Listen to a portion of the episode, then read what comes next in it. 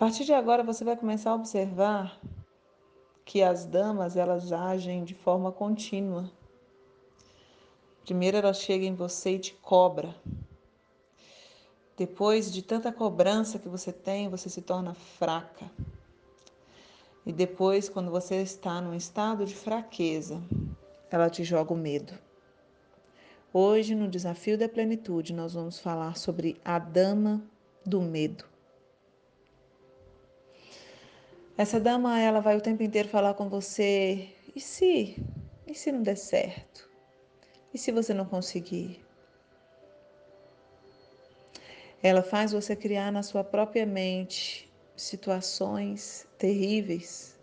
Você começa a ter um filme de terror passando na sua mente sem você fazer um mínimo esforço, e aí começam as preocupações como estamos sendo perseguidas pela preocupação, pela ansiedade, que tem origem em uma coisa: o medo.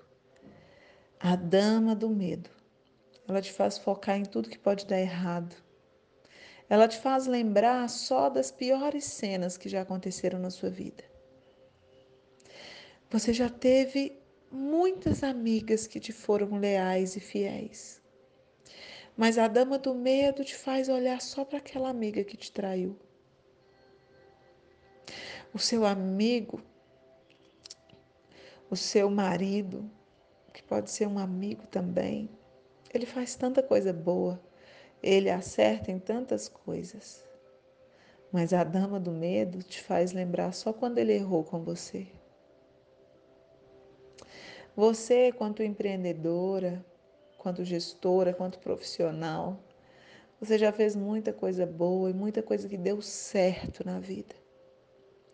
Mas a dama do medo faz você lembrar somente dos seus fracassos.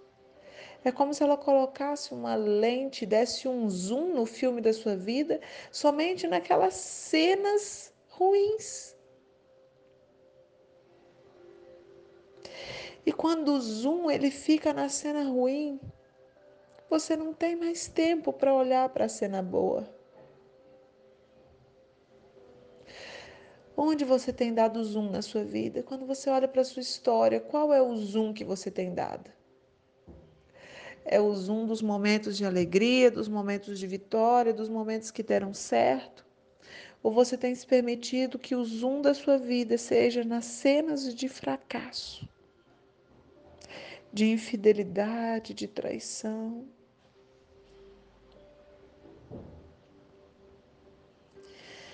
É isso que a dama do medo faz.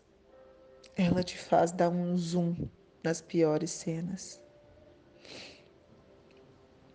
E com isso, ela faz com que você se paralise.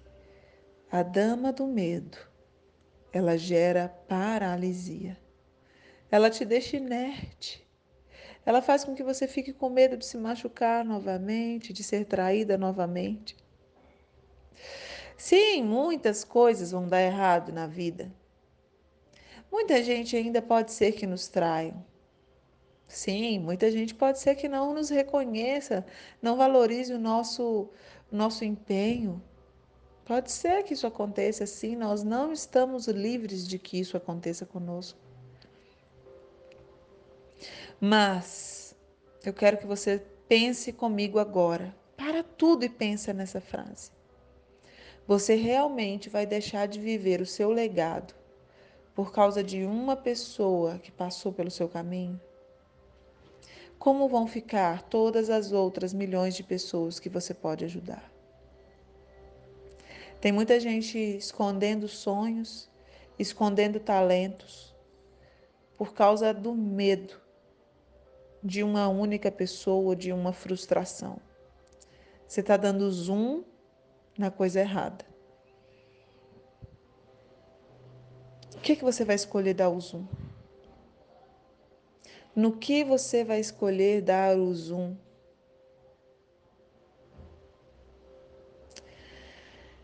E eu quero que você guarde só mais uma coisa. O medo, ele não vai passar até que você comece a andar. É a famosa frase: vai com medo mesmo? Hum. A exposição àquilo que te dá medo te cura. A exposição àquilo que te dá medo te cura. Para e pensa agora. Você tem medo de quê? De abordar pessoas, de conversar com pessoas novas? Faça um exercício diário de conversar com pessoas novas. Todos os dias. Bata a meta de conversar com pessoas novas. Quando você é exposto àquilo que te dá medo, você recebe a cura. Mas não se expõe sozinha.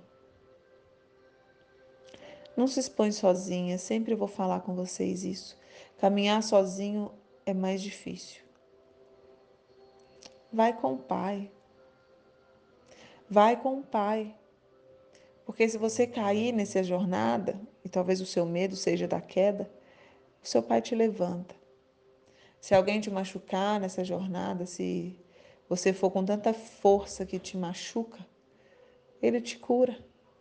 Então se exponha ao medo, mas não se exponha sozinha.